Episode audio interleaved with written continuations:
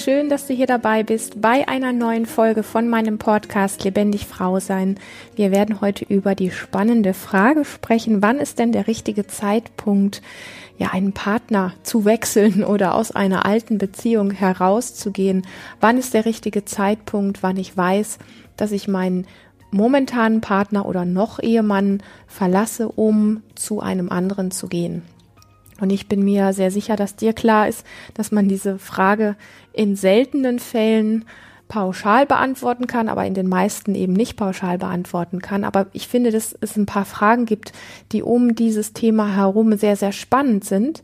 Und ich glaube, dass es auch grundsätzlich ein Thema ist, was in jedem Menschen, der eine Beziehung hat, egal wie die aussieht, ob das eine Mann-Frau-Beziehung ist, eine Beziehung mit mehreren Partnern, eine Frau-Frau-Beziehung ist, eine Mann-Mann-Beziehung ist, wie auch immer, dass man immer wieder an diesen Punkt kommt, wo man sich ähm, diese Frage stellt, auch, ich sag mal, wenn es, ich sag mal, relativ gut läuft, ja, also die Frage stellt man sich ja nicht immer einfach nur, wenn, wenn irgendwas ganz schief läuft und wenn man das Gefühl hat, boah, ähm, so bestimmte Punkte passen gar nicht mehr, sondern es gibt durchaus ja auch die Situation, dass man im Leben hier und da Menschen über den Weg läuft, wo man dann sagt, hm, Wäre das nicht vielleicht interessanter als meine Partnerschaft? Und was ist denn der exakte Punkt zu wissen, bleibe ich bei meinem Partner, wo es gerade ganz okay läuft, oder gibt es vielleicht nicht doch jemanden hier auf diesem Erdball, mit dem es noch schöner sein könnte? Also es ist ja nicht verboten, sich solche Fragen zu stellen. Ich finde das monsterspannend, weil ähm, man ja immer so ein bisschen rauskitzeln kann, ja, wo man eigentlich hin möchte, also was man sich eigentlich wünscht. Und ähm, was man für Erwartungen an das Thema Beziehung hat. So, an der Stelle möchte ich gerne eine Frage mit dir teilen, die mir zu diesem Thema gestellt worden ist. Und dann gehen wir so einfach mal so ein bisschen in die verschiedenen Bereiche und gucken uns einfach mal an, woran man das so ausmachen kann. Denn es, ich finde schon, dass es Punkte gibt, die damit entscheiden, die sehr klar sind. Und es gibt ein paar Bereiche, die vielleicht ein bisschen diffuser sind, aber die lösen sich in ihrer Diffusheit auch so ein bisschen auf, wenn man einfach den Mut hat, da auch mal klarer hinzuschauen.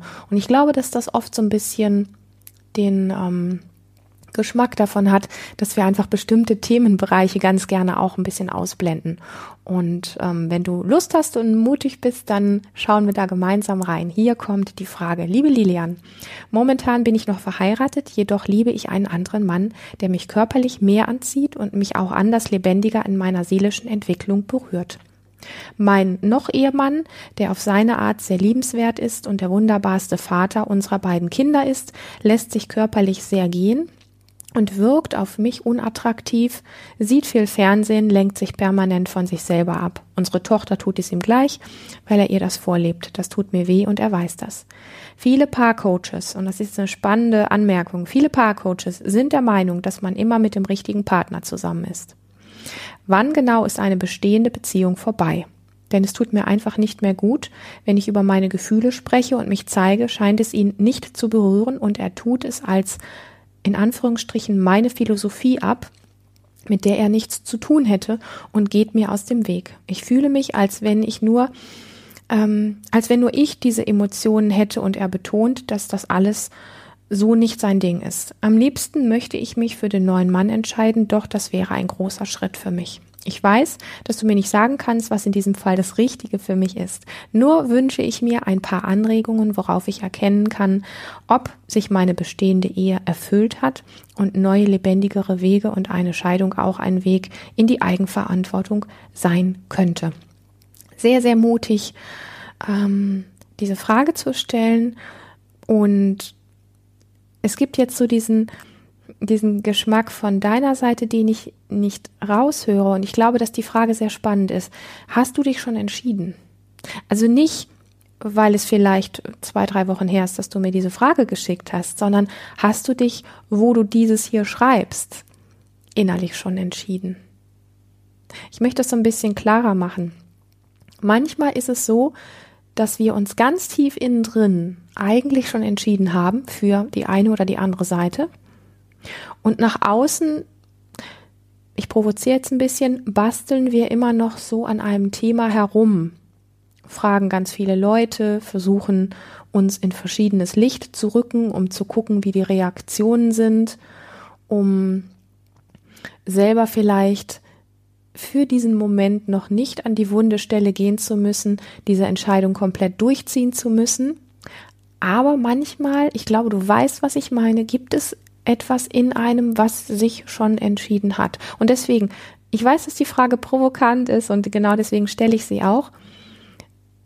Du kannst diese Frage auf ganz viele Themen umswitchen. Also sie betrifft nicht nur das Thema Partnerschaft. Geh mal durch dein Leben und schaue, wo du nach außen noch irgendwie wie unsicher bist und tief in dir drin, aber eigentlich schon weißt und eigentlich schon auch entschieden hast. Ich finde, dass das was mit Ehrlichkeit sich selbst gegenüber zu tun hat und vor allen Dingen hat es mit einer Wunderwaffe zu tun, die man auch, es, klingt ein bisschen kitschig, sag's trotzdem, so Herzensweg oder Intuition oder ähm, innere Stimme oder so nennen kann. Mm. Es gibt manchmal sowas wie so einen inneren Kompass, so einen inneren Wegweiser, der einem schon sehr klar sagt, wofür man sich eigentlich entschieden hat, wo der Weg eigentlich lang geht. Und trotzdem trifft man nach außen noch nicht so richtig die Entscheidung, weil eben jede Entscheidung, gerade die größeren, eben immer auch mit Konsequenzen verbunden sind. Ja, und das ist das Thema Arbeit, das ist das Thema Partnerschaft, das ist das Thema ziehe ich um, also alle diese, diese Fragen, wo wirklich auch einiges dranhängt. Und die möchte ich dir wirklich gerne mitgeben, damit mal so ein bisschen wie schwanger zu gehen. Das kannst du wirklich für deine verschiedenen Lebensbereiche mal durchchecken. Ist es nicht so, dass du gefühlsmäßig, hätte ich jetzt fast gesagt, also auf einer tieferen Ebene für manche Dinge schon eine Entscheidung getroffen hast, die du aber nach außen noch nicht direkt umsetzt? Und was würde passieren, wenn du es einfach umsetzt und da mal über deinen Schatten springst und allen Mut zusammennimmst, ohne zu wissen, wie es ausgeht.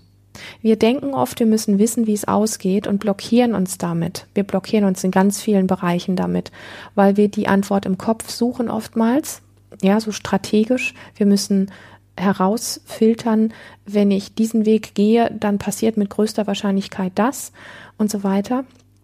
Also letztendlich unterm Strich können wir nie wissen, was passiert, aber wir können es natürlich so grob berechnen.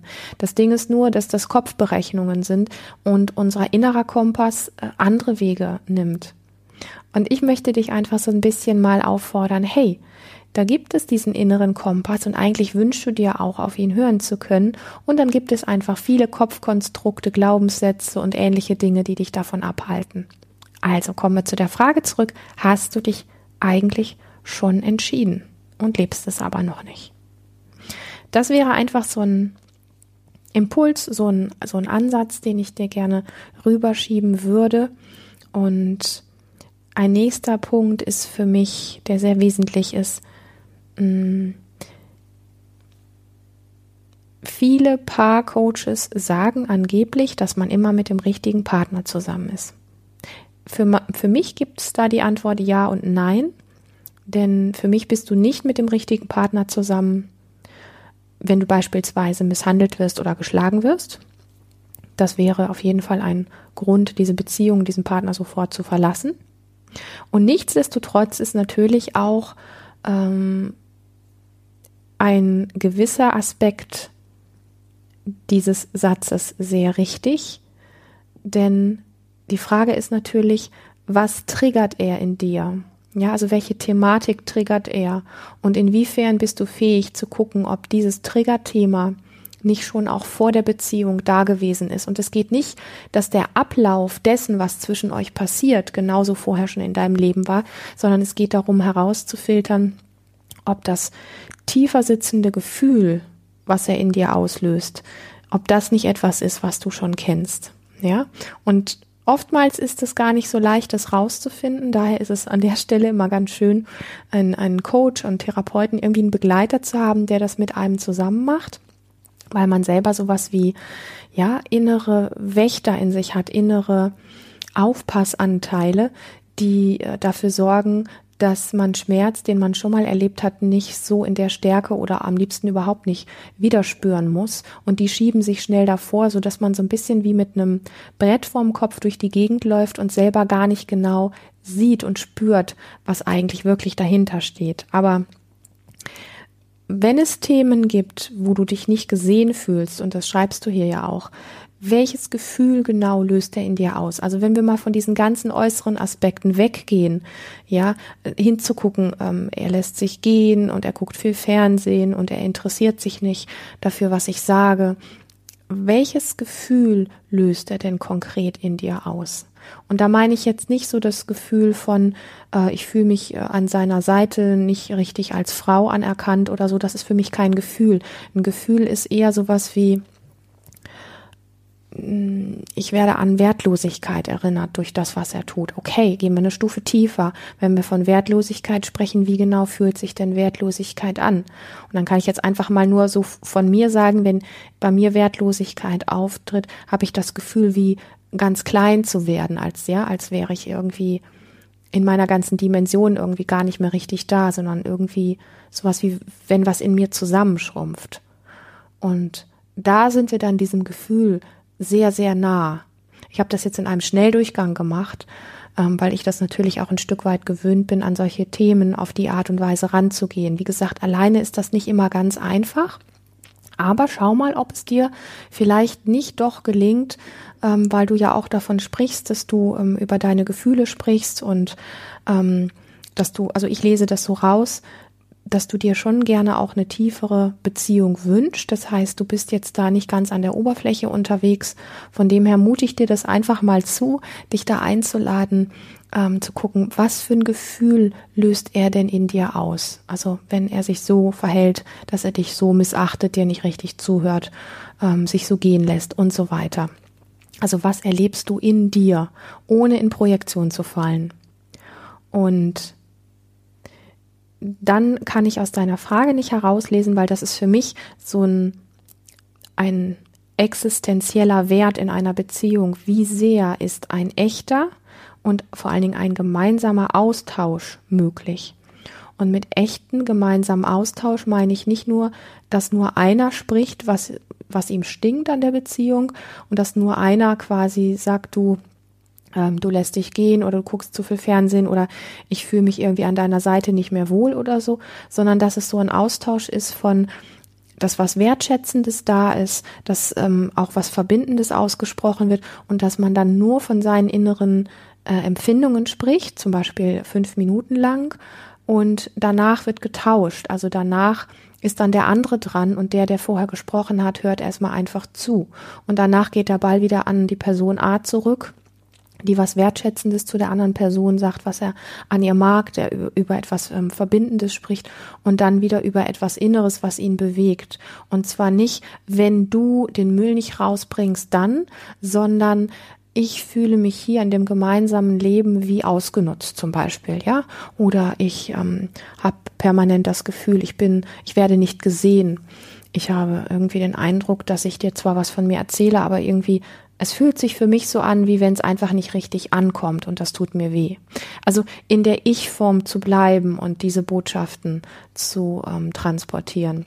Und wie gesagt, da geht es nicht darum, dass es eine Person tut, sondern dass es beide im Wechsel tun. Das ist für mich echter gemeinsamer Austausch.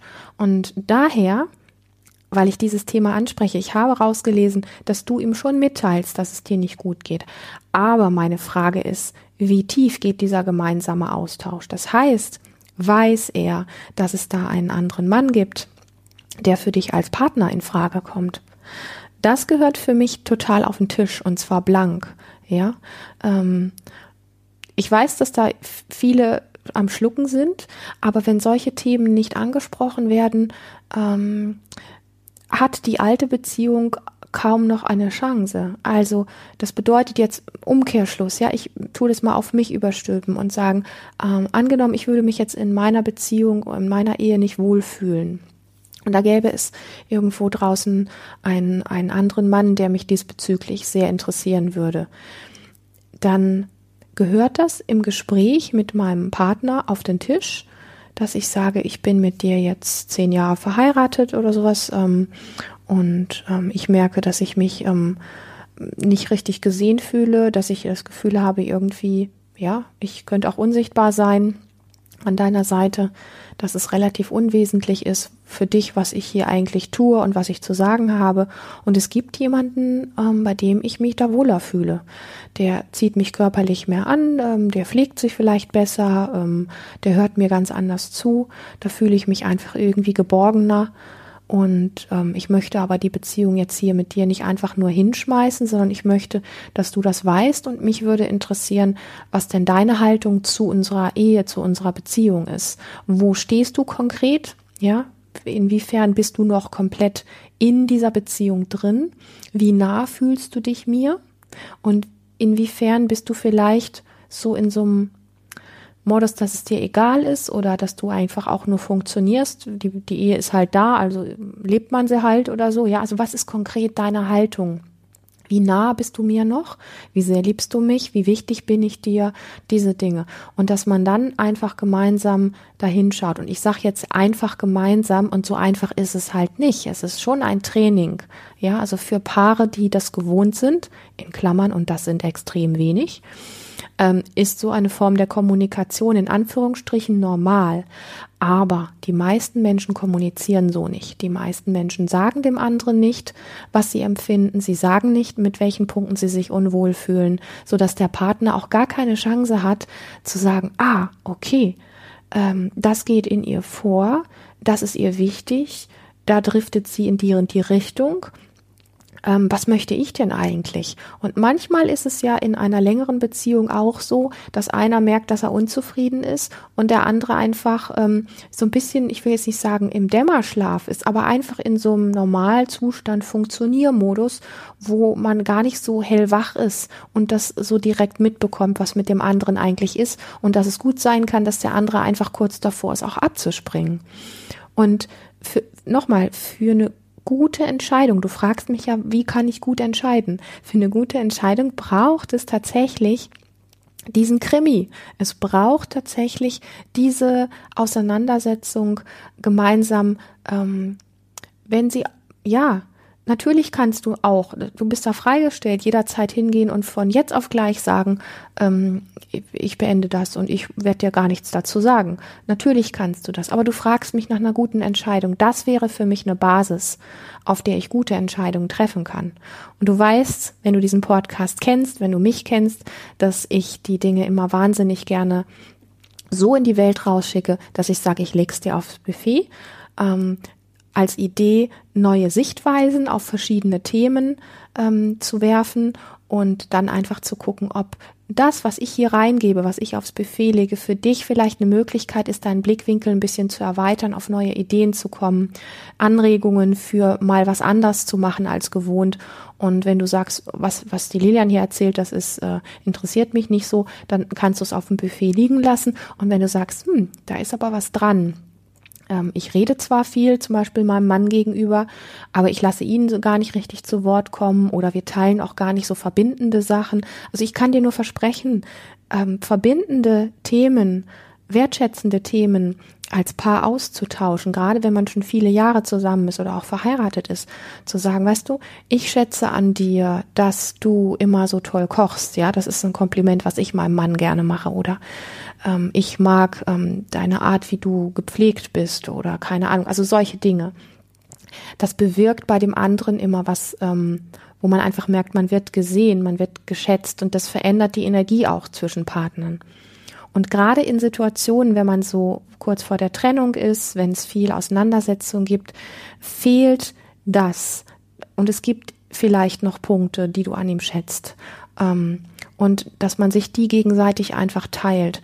Das hat so an, an Punkten, wo man so das Gefühl hat, es ist eine Riesenbaustelle, ich weiß gar nicht, wie wir die bewältigen sollen. Das ist so ein bisschen wie, mh, mm, als, als wären so, als werden so kleine Pflastersteine gelegt, die diese Baustelle so ein bisschen kleiner wieder machen, um konkreter einen Überblick zu kriegen und zu sagen, ah, so sieht's hier wirklich aus. Ja, also ähm, das heißt nicht, dass es das retten muss, manchmal tut's das, aber das heißt, dass man einfach wieder ein bisschen mehr auf Augenhöhe ist miteinander, dass man auf Augenhöhe anders kommunizieren kann, dass man eine gewisse Nähe wieder schafft, in der auch Dinge gesagt werden können, die sonst nicht gesagt werden können. Ja, also wenn es darum geht, dem anderen so Sachen zu sagen, wie du, da gibt es einen anderen. Das ist ja ein super heikles Thema und das ist ja, ähm, das kann unglaublich treffen und unglaublich auch Angst machen und verletzen und alles das. Und der Rahmen ist schöner gesteckt und ist einfacher gesteckt, das zu nehmen, wenn es etwas Ehrliches gibt, was, was ihr teilt miteinander, wo es sagt, ich weiß, dass wir darin übereinstimmen, dass wir beide ähm, unsere Wohnung wunderschön eingerichtet haben, zum Beispiel. Ja, also wenn der andere das weiß und du das weißt, dass das so ist, dann ist das was Verbindendes. Und auf der Ebene von Wertschätzung und Verbindung kann man andere Gespräche führen. Das ist für mich ein wesentlicher Punkt. Und da weiß ich natürlich nicht genau, wo ihr da steht, aber es ist vielleicht nochmal eine Anregung für dich.